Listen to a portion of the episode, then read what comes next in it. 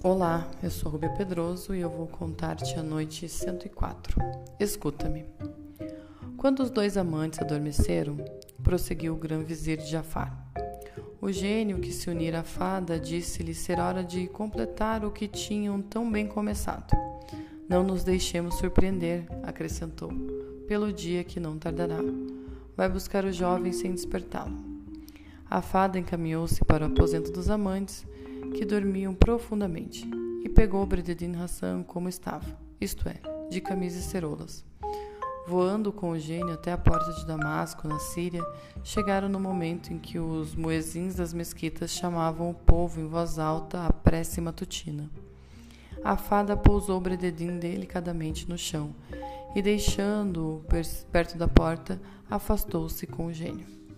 Aberta a porta, os que já se amontoavam para sair ficaram boquiabertos em ver Brededin Hassan estendido no chão de camisa e cerolas. Um deles disse: Teve tanta pressa de sair da casa da amante que não lhe sobrou tempo para vestir-se. Olhai só, disse o outro, a que aventuras nos expomos. Este jovem passou com certeza boa parte da noite bebendo com os amigos Embriagou-se, saiu para alguma necessidade e, em vez de entrar novamente, veio até aqui, sem saber o que fazia, caindo adormecido. Ninguém sabia ao certo por que se encontrava lá aquele rapaz. Uma brisa suave lhe levantou a camisa, pondo à mostra um peito mais branco que a neve. De tal forma se admiraram todos que o jovem despertou. Sua surpresa não foi menor que a deles vendo-se à porta de uma cidade que nunca estivera, rodeado por uma multidão que o contemplava com atenção. Senhores, perguntou, dizei-me onde estou e o que desejais de mim.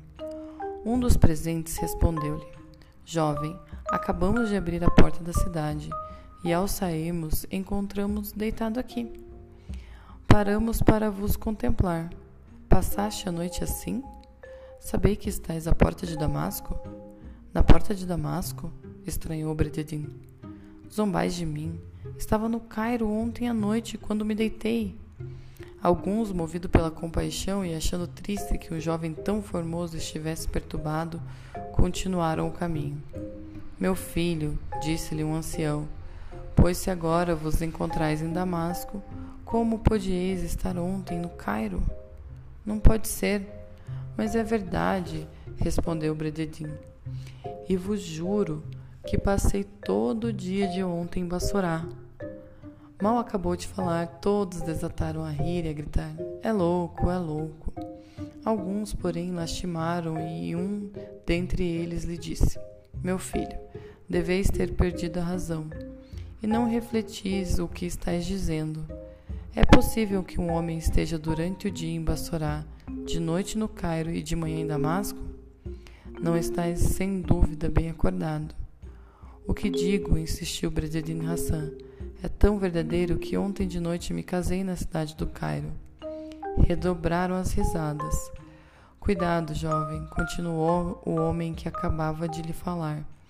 Deveis ter sonhado com tudo isso, e no espírito vos permaneceu a ilusão. Sei bem o que digo, respondeu Brededin.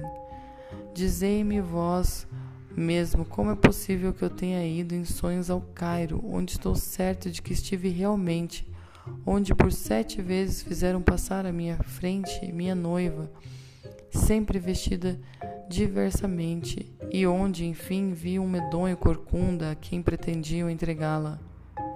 Dizei-me também o que foi feito de minhas vestes, do meu turbante, da minha bolsa de sequins que eu tinha no Cairo. Como afirmava que tudo aquilo era verdade, os que ouvira limitaram-se a rir, o que o perturbou de modo que ficou sem saber o que fazer. O dia começou a iluminar e o aposento de Shariar impôs silêncio a Sherazade, que no dia seguinte deu prosseguimento à história.